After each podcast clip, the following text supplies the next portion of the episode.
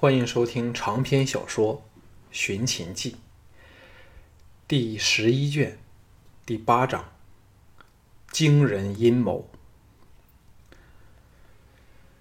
连续赶了二十多天路后，横亘与齐赵交界处的横龙岭，终于猝然屹立在地平的边缘处。起伏的峰顶全积了白雪。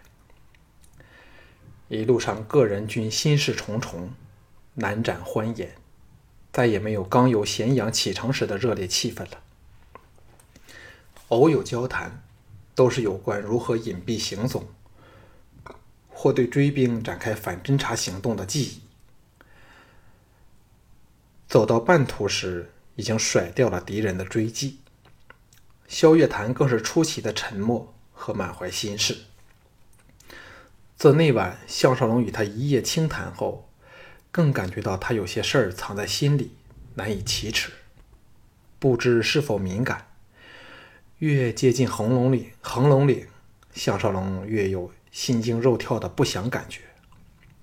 昨晚他还做了一个梦，梦见赵倩和春莹四婢，人人打扮的花枝招展，笑脸如花，硬要来扯着他回咸阳去。惊醒过来，早泪流满脸，心如刀割。所以，唐毅虽想多赶点路，项少龙却坚持找了一个背山、面临平原的山丘扎营，争取休息和思索的时间。黄昏前，京俊和他的京家军以及蒙氏兄弟打了野味回来，架起柴火烧烤。为了避免暴露行藏。入黑后，他们都不点灯或是升起篝火。在这深冬时节，那是多么令人难以忍受的一回事儿目的地在望，京俊等年轻的一群都兴奋起来，三三两两的聊着。季嫣然、吴廷芳两人则躲在帐内私语。萧月潭拉着李斯，到了靠山处一个小瀑布小瀑布旁说话，神色凝重。藤毅和项少龙两人呆坐在营旁一堆乱石处，看着太阳缓缓西沉下去。忽然，李斯走了回来，请两人过去。向腾两人对望一眼后，心中都打了个突兀，随李斯到了萧月潭处。后者凝视着匹练般由山壁泻下的清泉，双目隐泛泪光。李斯摇头叹了一口气，连藤毅这么有耐性的人也忍不住说：“都是自家人了，萧兄有什么心事，为何不直接说出来呢？”萧月潭深沉的吁出一口气，看了看向腾两人，满怀感触的说：“那晚我不是告诉少龙，我最爱胡思乱想的了。”只恨我越想下去，越觉得自己不是胡思乱想，而且是与否的答案就在那里。猛地伸手指向远方的横龙岭，项少龙和藤毅全身巨震，手足冰冷。李斯巍然道：“刚才萧老找着在下对红松林遇袭一事。”反复推演，发掘了很多疑点，最后得出来另一个令人非常震撼的结论：恐怕我们都成了吕相国的牺牲品了。向腾两人对望一眼，均看出对方眼中骇然的神色。萧月谈道：“其实这次出使，应是一份忧差。”六国根本一直在互相倾轧，再加上最近齐楚谋赵一事，怎也难以连成一气。所以出使一事只是多此一举。何况吕爷正竭力培养自己的族人，更不应放过这个大好的让族人立功的机会，反平白送了给少龙。哎，有很多事本来都不应该放在心上，但现在出了岔子。细想下去，就发觉许多不寻常的地方了。藤义的脸色变得无比苍白，沉声说：“我一直不明白敌人对我们的突袭，在时机和形势上为何可以掌握得如此无懈可击。刚好是吕雄和屈斗旗两队人马及燕人离开之后，我们的戒备松懈下来的那一刻。尽管他们不断有人侦察我们。”但在那那等雪夜里，怎能如此清楚的知道我们会藏在林内呢？所以，定有内奸。项少龙只感到头皮发麻，脊骨生寒，深吸一口气，才压下波荡的情绪，说：“这样做对吕相有什么好处呢？我们都是他的人，还有三百个是由他挑选出来的家将。”如果蒙恬和蒙武都丧命了，蒙骜岂非悲痛欲绝吗？萧月潭举袖拭去眼角的泪渍，叹了一口气说：“我萧月潭跟了吕爷足有二十年了，最明白他为达目的不择手段的性格。做生意如此，争天下也是如此。”顿了顿，反问道。假设真是杨全军遣人做的，对他有什么好处呢？这个原本直接简单的问题，此刻说出来，却是没有人可以答他。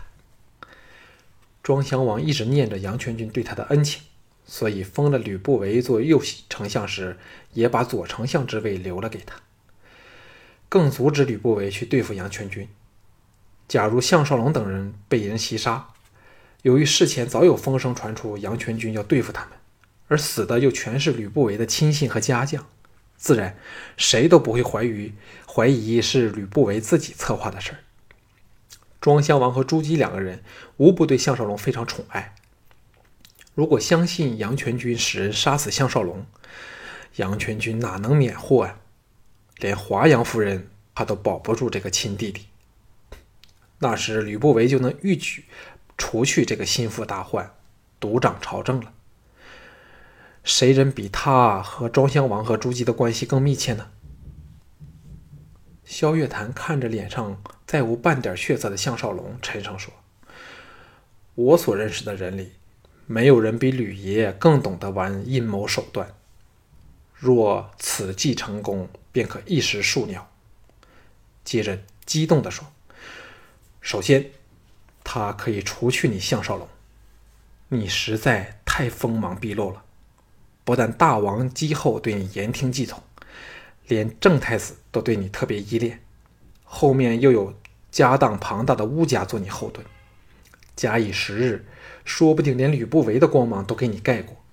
秦人最尊崇英雄，又重军功，他们需要的是像你这般智勇双全的人。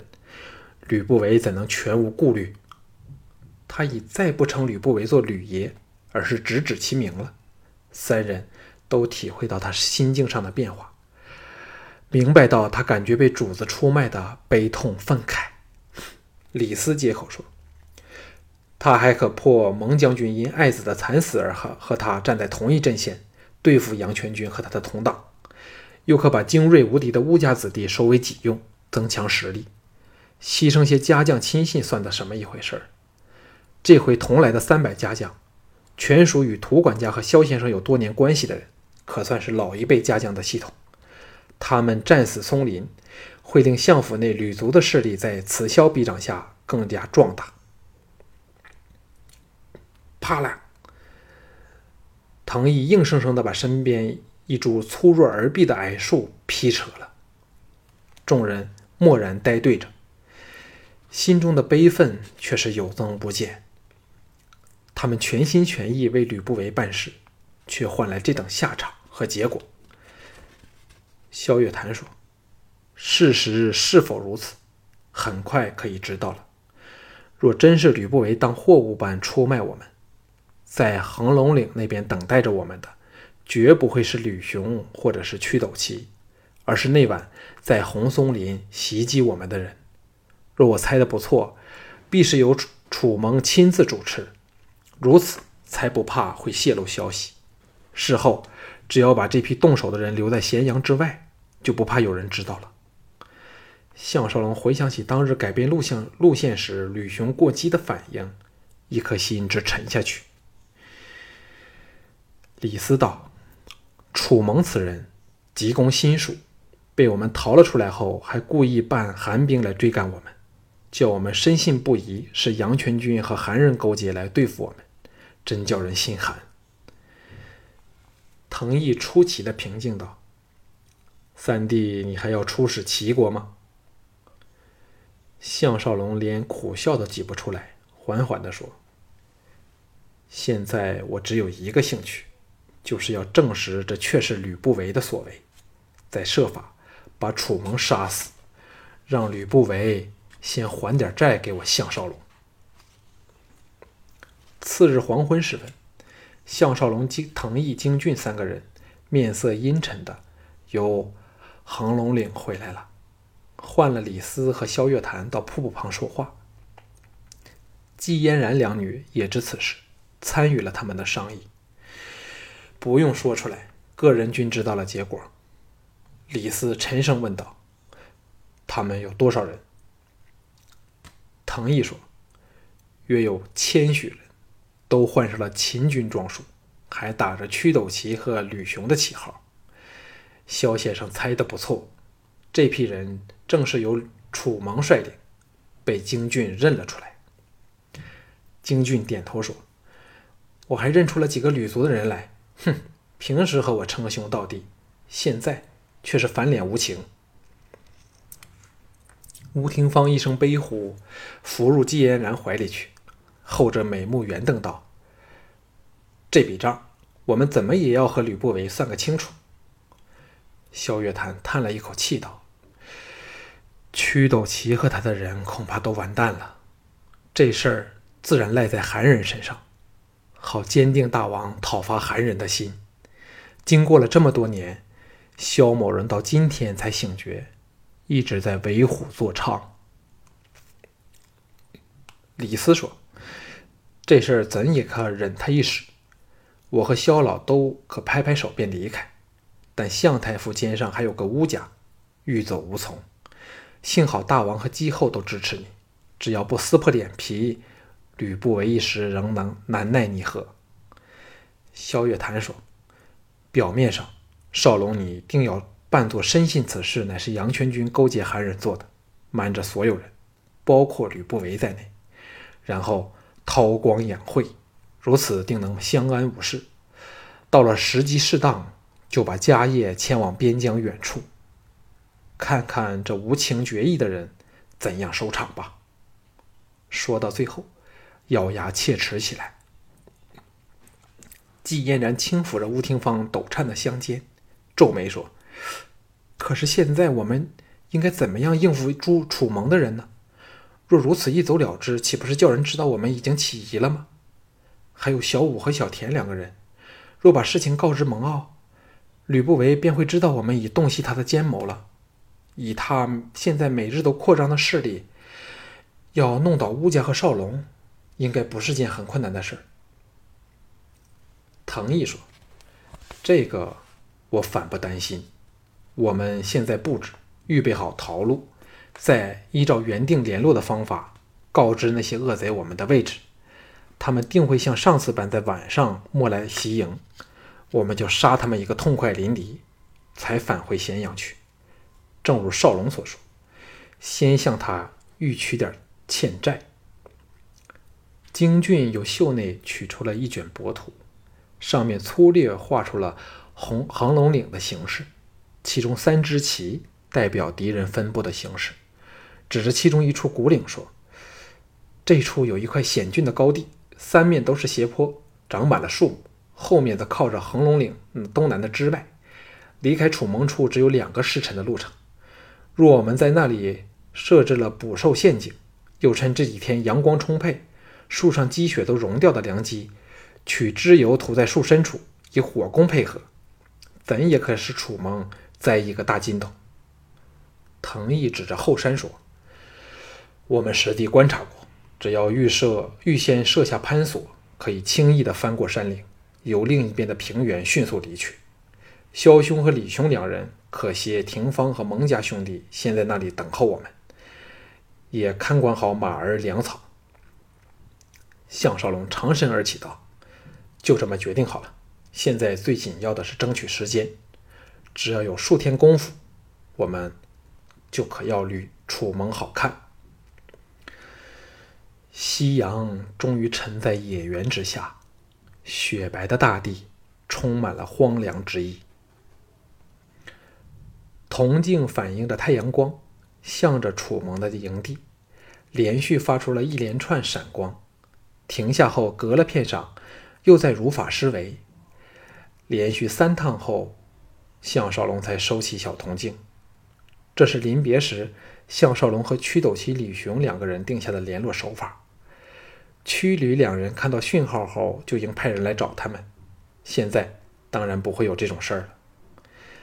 项少龙等三个结拜兄弟，领着八名乌家子弟和精善野战之术的三十八名精士猎人，带备了大批的箭矢，攀上后山，借着山石高崖的掩护，隐蔽好身体，静待鱼儿来上钩。山下设了五六个零星分布的营帐，藏在坡顶的林内。如果敌人由远处高远方高处看来，定难知道虚实。看着太阳由中天缓缓下移，项少龙禁不住百感交集。虽知道和吕不韦迟早会势不两立，但哪猜得到事情会来得这么快呢？想到庄襄王命不久矣，吕不韦将掌权达十年之久，他便一阵心悸。这么长的一段日子，他和乌家。可以挨过去吗？这全要看朱姬这将来的太后了。只要吕不韦不敢明来，他就有把握应付他相府的家将兵团。回咸阳后，他会秘密练兵，并设法引进二十一世纪的炼钢技术，改良兵器。他以前从未认真想过这方面的事儿，现在为了自保，却要无所不用了。由这一刻开始。他将会和吕不韦展开明里暗里的斗争，只要小盘地位稳固，就是吕不韦受首的时刻了。历史上虽说吕不韦是自杀而死，但以吕不韦这种人，怎肯自杀？说不定是由他一手包办，也大有可能。他虽恨赵牧，但两个人打开始便站在敌对的情况下，不像吕不韦这般。卑鄙阴险，笑里藏刀，尤叫人痛心疾首。